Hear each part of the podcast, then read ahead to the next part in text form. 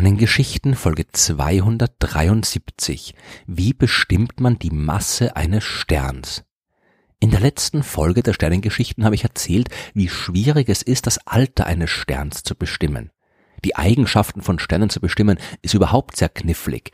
Direkt können wir nur ihre Helligkeit und ihre Position messen. Alles andere müssen wir indirekt herausfinden und das gilt auch für die Masse. Und falls sich jemand erinnert, Kenntnis über die Masse ist unter anderem auch notwendig, wenn man das Alter eines Sterns herausfinden will.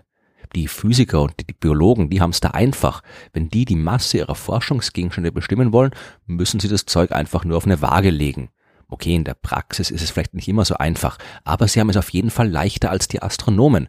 Die Sterne sind so weit entfernt, dass wir keine Chance haben, sie aus der Nähe zu untersuchen. Wir können nur das Licht registrieren, das aus unvorstellbar weiter Entfernung durchs All kommt und irgendwann einmal auf die Detektoren unserer Teleskope trifft. Aber das reicht, um die Masse bestimmen zu können. Meistens jedenfalls. Wirklich einfach ist es, wenn wir direkt sehen können, wie sich ein Stern bewegt.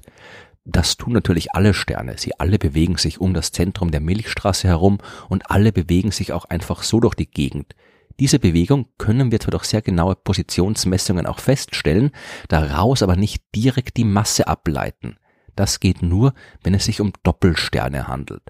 Doppelsterne sind, wie der Name schon sagt, zwei Sterne, die durch ihre Gravitationskraft aneinander gebunden sind. Sie umkreisen einander und genau darum geht es. Wenn Sterne einander umkreisen, dann tun sie das nach den gleichen Regeln, die vor knapp 400 Jahren schon Johannes Kepler für die Bewegung der Planeten um unsere Sonne aufgestellt hat. Vor allem befolgen sie auch das dritte Keplersche Gesetz. Wer sich an die Schulzeit erinnert, das ist das mit den Quadraten und Kuben.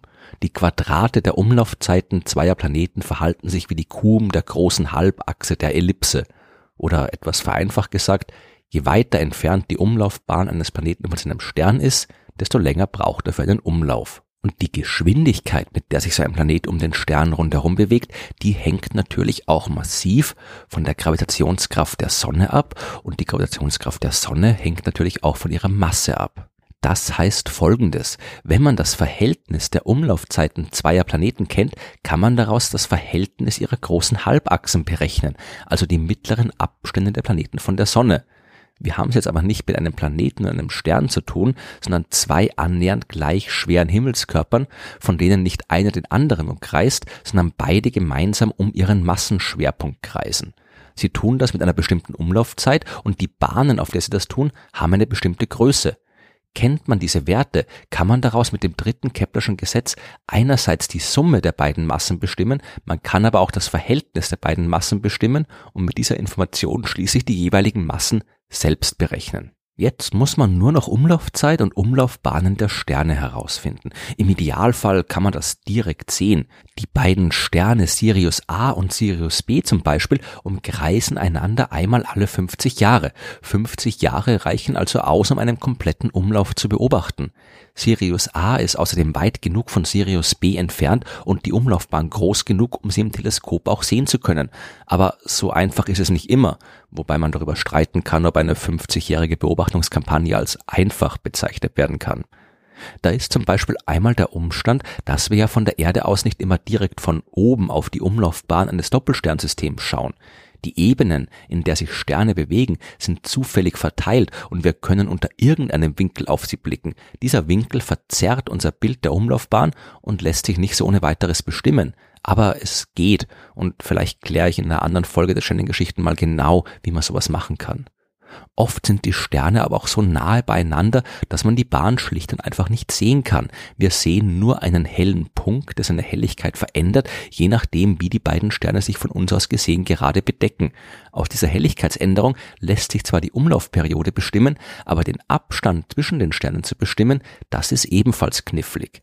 Man muss also ziemlich viel beobachten. Man muss lange beobachten, man muss den Abstand der Sterne von der Erde bestimmen, was auch wieder schwierig sein kann, man muss die Helligkeitsveränderungen beobachten und so weiter.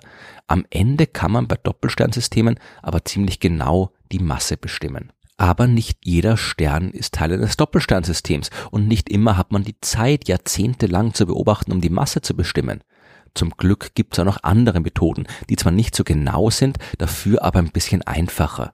Zum Beispiel die sogenannte Masse-Leuchtkraft-Beziehung. Wenig überraschend wird damit eine Beziehung bezeichnet, die zwischen der Masse und der Leuchtkraft eines Sterns besteht. Ich habe in der letzten Folge schon erwähnt, dass die Masse eines Sterns seine Lebensdauer massiv beeinflusst. Vor allem deshalb, weil Sterne umso größere Temperaturen haben, je mehr Masse sie besitzen. Dadurch läuft die Kernfusion in ihrem Inneren schneller ab und sie sind schneller am Ende ihres Lebens angelangt. Sie leuchten aber auch heller und genau das ist die Beziehung, um die es geht. Die Leuchtkraft eines Sterns hängt im Wesentlichen von seiner Größe und viel stärker von seiner Temperatur ab. Nimmt man jetzt die mathematische Formel, die die Temperatur im Inneren eines Sterns beschreibt und seinen Radius, nimmt man mathematische Formeln, mit denen sich der Zustand eines Gases beschreiben lässt, der Druck und so weiter, dann kann man das alles mathematisch zusammenbasteln und erhält als Resultat eine recht simple Formel. L ist ungefähr gleich m hoch 3,5. L ist dabei natürlich die Leuchtkraft und m die Masse. Nehmen wir die Sonne als Beispiel. Ein Stern, der doppelt so viel Masse hat wie die Sonne, hat eine Leuchtkraft, die 2 hoch 3,5, also circa 11,3 mal so groß ist wie die der Sonne. Oder andersrum gesagt, beobachten wir einen Stern, der 11,3 mal so hell leuchtet wie die Sonne, folgt daraus, dass er ungefähr die doppelte Masse haben muss. Es klingt simpel, ist aber natürlich auch wieder kniffliger als man denkt. Um die Leuchtkraft korrekt messen zu können, müssen wir zuerst einmal die Entfernung des Sterns kennen, was, wie schon gesagt und in den Folgen 19 und 20 der Sternengeschichten erklärt ist, nicht immer einfach sein kann. Wir müssen die Helligkeit ziemlich genau messen und wir müssen uns bewusst sein, dass die Formel nur eine Abschätzung ist und keine exakte Berechnung. Je nachdem, welche theoretischen Grundlagen man für die mathematische Ableitung benutzt, kann statt der 3,5 in der Formel auch eine 3,3 oder 3 herauskommen. Die Masse-Leuchtkraft-Beziehung kann man auch nicht wahllos bei irgendwelchen Sternen anwenden. Sterne mit sehr geringer Masse funktionieren anders als Sterne mit großer Masse. Massearme Sterne mischen ihr Material ziemlich stark durch. Material von der Oberfläche des Sterns sinkt bis in den Kern des Sterns ab und steigt wieder auf. Bei massereichen Sternen ist das anders. Da wird nur Material aus den oberen Schichten durchmischt. Das verändert die Beziehung zwischen Masse und Leuchtkraft. Je nach Masse des Sterns ist die Masse-Leuchtkraft-Beziehung unterschiedlich, was ein bisschen blöd ist, wenn man aus der Leuchtkraft ja erst die Masse bestimmen will und nicht weiß, welche der Formel man jetzt verwenden soll. Aber zumindest abschätzen kann man die Masse damit und das ist besser als nichts. Und dafür, dass die Sterne so enorm weit entfernt sind, ist das, was die Astronomen über sie herausfinden können, eigentlich ziemlich beeindruckend.